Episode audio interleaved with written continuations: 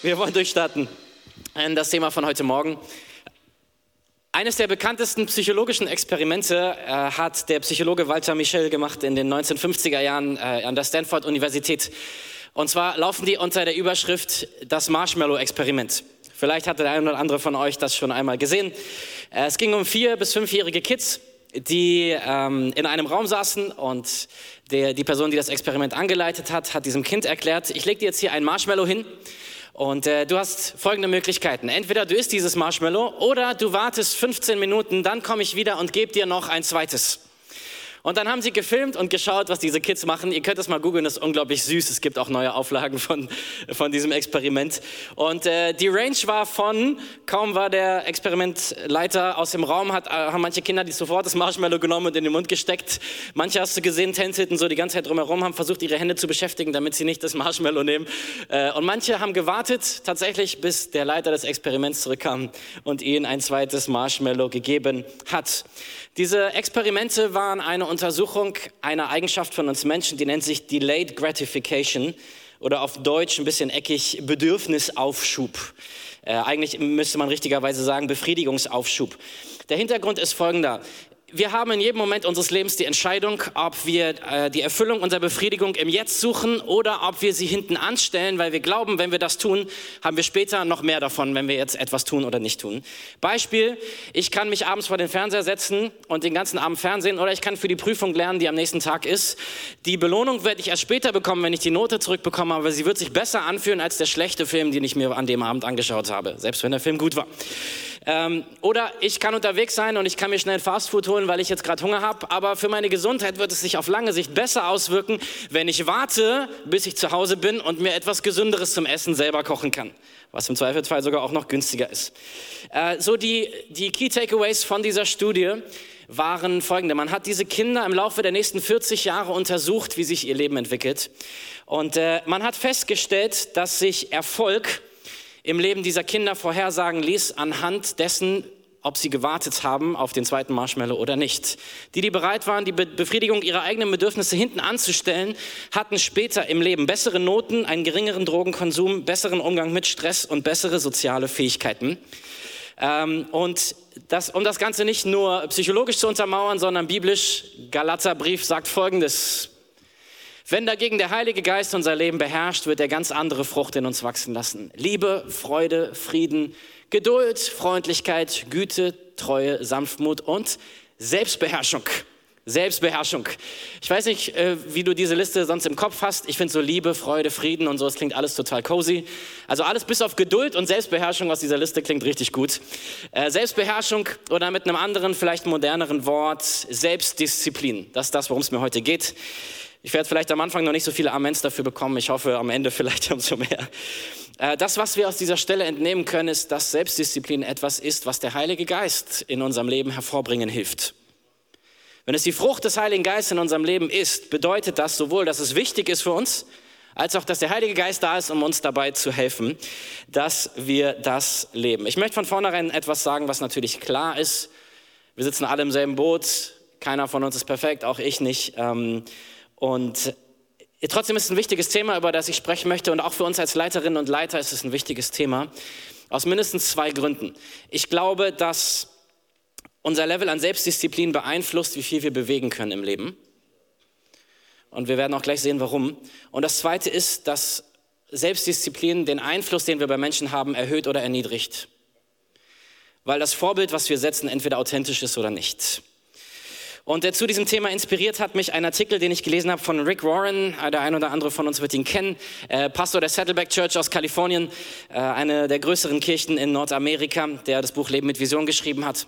Und er schreibt in diesem Artikel, dass er Businessleute in seiner Kirche und in seinem Kontext, auch in seinem State beobachtet hat und sechs Bereiche festgestellt hat, in denen sie sich hervorgetan haben durch besondere Selbstdisziplin. Und er sagt, er macht ihren Erfolg als Leiterinnen und Leiter daran fest, dass sie in diesen Bereichen gelernt haben, Selbstdisziplin zu üben. Okay, wir steigen mal ein. Das ist natürlich immer nur ein kurzer Überblick. Der erste Punkt sind Stimmungen und Gefühle. Sprüche 25, Vers 28 sagt, ein Mensch ohne Selbstbeherrschung ist so schutzlos wie eine Stadt mit eingerissenen Mauern.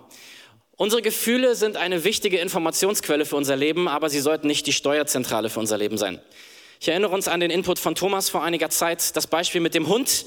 Vielleicht, äh, wenn ihr es nicht mehr wisst, ich erinnere euch, es gibt zwei Arten von Hundebesitzern. Es gibt die, wo der Hund mit dem Herrchen Gassi geht durch den Park. Und es gibt die Hundebesitzer, wo der Hund mit dem Herrchen Gassi also wo das Herrchen mit dem Hund Gassi geht und der Hund neben dem Herrchen hergeht und sich orientiert an dem, was das Herrchen macht. So ist das mit unseren Gefühlen. Unsere Gefühle sind wichtig für uns, aber sie sollten unser Leben nicht steuern. Selbstdisziplin in dem Bereich bedeutet, dass wir nach Überzeugungen leben und nicht nur nach Gefühlen. Es bedeutet, dass ich das Richtige tue, auch wenn ich mich nicht danach fühle, oder manche Dinge nicht tue, auch wenn ich mich danach fühle, sie tun zu wollen. Stimmungen und Gefühle informieren uns, aber sie sollten unser Leben nicht leiten. Zweitens, unsere Worte. Sprüche 13, Vers 3. Wer seine Zunge im Zaum hält, wird lange leben. Wer aber unbedacht redet, der rennt in sein eigenes Verderben. Wir alle haben schon mal Erfahrung gemacht mit diesem Punkt, wenn wir Dinge unbedacht ausgesprochen haben, vor wem auch immer, Freunden, Ehepartnern oder wem auch immer. Es kann sein, dass wir Dinge sagen, die zu viel waren. Es kann sein, dass wir schlechte Dinge ausgesprochen haben. Es kann sein, dass wir beleidigend waren, dass wir sarkastisch waren. Und ich finde, genauso gehört dazu, auch wenn dieser Spruch aus der Bibel das nicht abdeckt. Es kann sein, dass es Dinge gibt, die wir hätten sagen sollen, aber sie nicht gesagt haben. Umgang mit Worten kann für mich genauso auf der anderen Seite vom Pferd fallen, dass es Dinge gibt, da hätte ich den Mund aufmachen sollen und ich habe es nicht getan aus Angst, Bequemlichkeit oder was auch immer. Der dritte Bereich von Selbstdisziplin in der Bibel, den ich entdecke und von dem Rick Warren erzählt, ist unser Umgang mit Ärger oder Wut. Für mich ist das nochmal expliziter als Gefühle allgemein, sondern wir als Leiter, wir brauchen eine hohe Frustrationstoleranz. Oder? Wir arbeiten mit Menschen, ähm, Sprüche 19, Vers 11. Menschen mit Verstand zügeln ihren Zorn. Sie erwerben Achtung, wenn sie über Unrecht hinwegsehen. Wenn wir Leiterinnen und Leiter sein wollen, den Menschen gerne folgen, dann bedeutet das, dass wir ein dickes Fell brauchen. Ähm, wenn die Pferde schnell mit uns durchgehen, dann werden wir Einfluss verlieren. Ähm, cholerische Leiter produzieren Angst und bekommen wenig Feedback.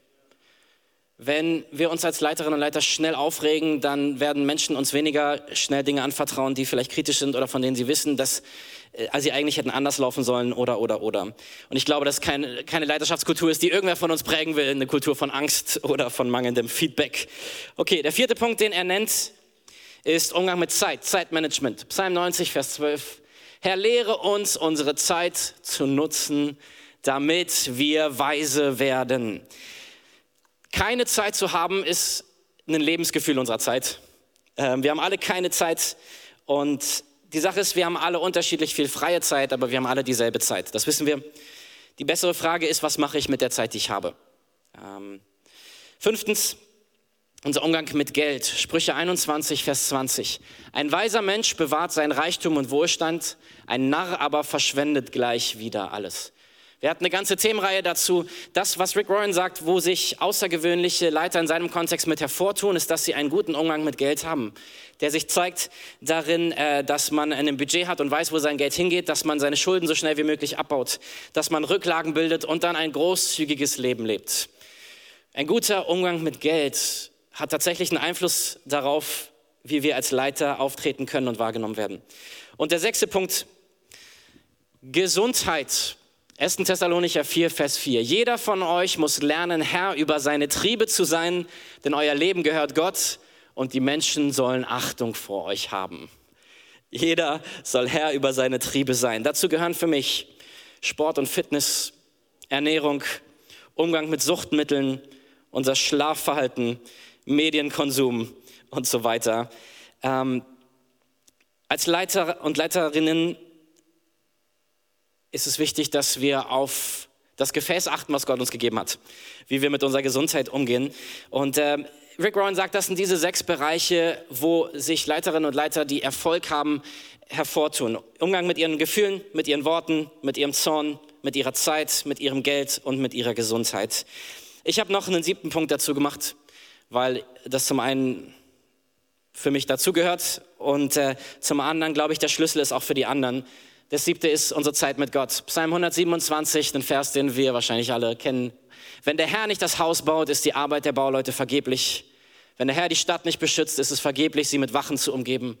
Es ist vergeblich, vom frühen Morgen bis in die späte Nacht hart zu arbeiten, immer in Sorge, ob ihr genug zu essen habt, denn denen, die Gott lieben, gibt er es im Schlaf. Hm, das wirkt jetzt wie ein leichter Widerspruch zu allem, was ich vorher gesagt habe. Aber den Schlaf muss man sich auch erstmal noch nehmen. Und ähm, ich glaube, dass das der Schlüssel für all das ist. Wenn wir glauben, dass Selbstdisziplin eine Frucht des Geistes in unserem Leben ist, dann ist es wichtig, dass dieser Geist in unserem Leben Raum gewinnt. Und das tut er, indem wir Zeit mit Gott verbringen indem wir sein Reden kennenlernen, indem wir die Momente, in denen wir Selbstdisziplin üben sollten, in denen unser Gehör nach oben so getrimmt ist, dass wir wissen, was der Heilige Geist uns sagen möchte, auch wenn unsere Gefühle uns anders informieren. Deswegen halte ich Zeit mit Gott für extrem wichtig. Und bei dieser Liste, die ich hier angeworfen habe und erzählt habe, würde es mich wundern, wenn irgendwer von uns hier sitzt und sagt, habe ich alles im Griff. Oder sitzt jemand hier, der sagt, okay, ich kriege alles in keinem der Bereiche, habe ich irgendwo Nachholbedarf. Danke, Antonio, sehr gut. ich habe deine Hand gesehen. Noch jemand? Okay. Für alle anderen außer Antonio. ähm, ich vermute sogar, dass wir alle mehrere Punkte auf dieser Liste haben. Und es geht mir nicht um, um Schuldgefühle oder Minderwertigkeit Schuldgefühle sind auch immer nur eine Quelle von Informationen, dass wir merken, wir haben irgendwo Nachholbedarf. Die Frage ist ja nicht, äh, wie fühlen wir uns, sondern was machen wir damit? Und äh, dass wir sagen, wir gehen einen Schritt nach dem nächsten, Next Step Kultur, ne? wichtig für uns als Move Church, wir gehen einen Schritt nach dem nächsten. Ich habe euch eine Zahl mitgebracht. Ein Prozent. Ähm, Folgendes ist mathematisch so zu sehen, wenn ich richtig gedacht habe und mich informiert habe. Wenn du ein Jahr lang jeden Tag nur ein Prozent besser bist als am Tag davor, ein Prozent ist nicht viel, okay, ein Prozent, ähm, dann bist du am Ende des Jahres 37 Mal so stark wie vor einem Jahr. Manchmal fokussieren wir uns so auf diese großen Zahlen und das, was wir alles erreichen wollen. Dabei vergessen wir, wenn wir jeden Tag ein kleines bisschen wachsen, erreichen wir unglaublich Großes. Äh, das Umgekehrte gilt auch, wenn wir jeden Tag ein Prozent schlechter werden, dann sind wir nach einem Jahr bei noch drei Prozent unserer Fähigkeit. Wir müssen nicht perfekt sein, aber wir sollten dranbleiben, besser zu werden.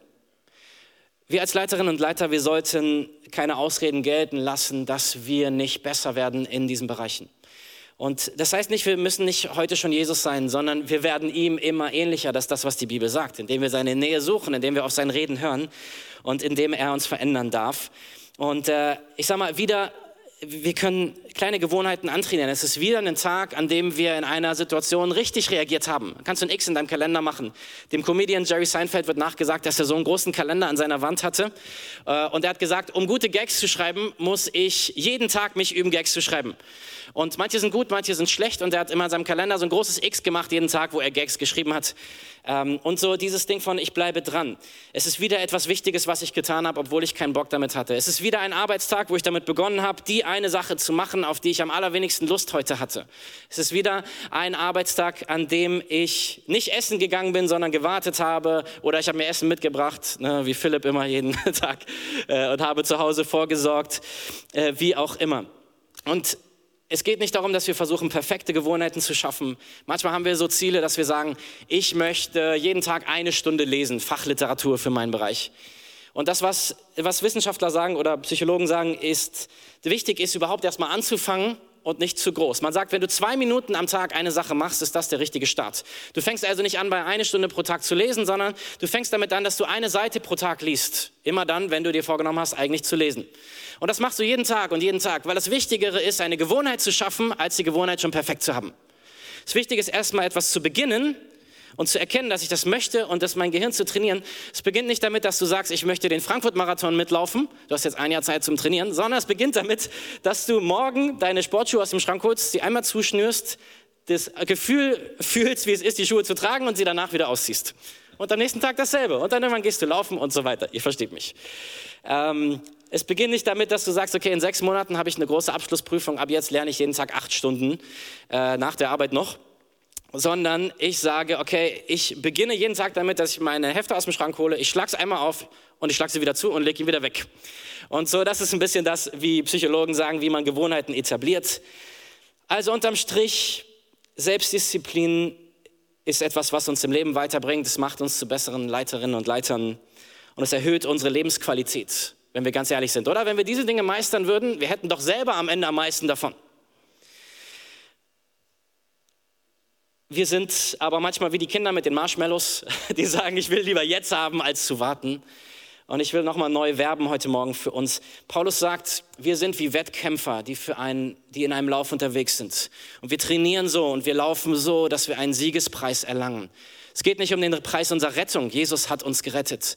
Aber es geht darum, dass Jesus durch unser Leben so viel erreichen will, dass es so wichtig ist, dass wir lernen, in dieser Selbstdisziplin zu leben, die der Heilige Geist in uns hervorbringen will.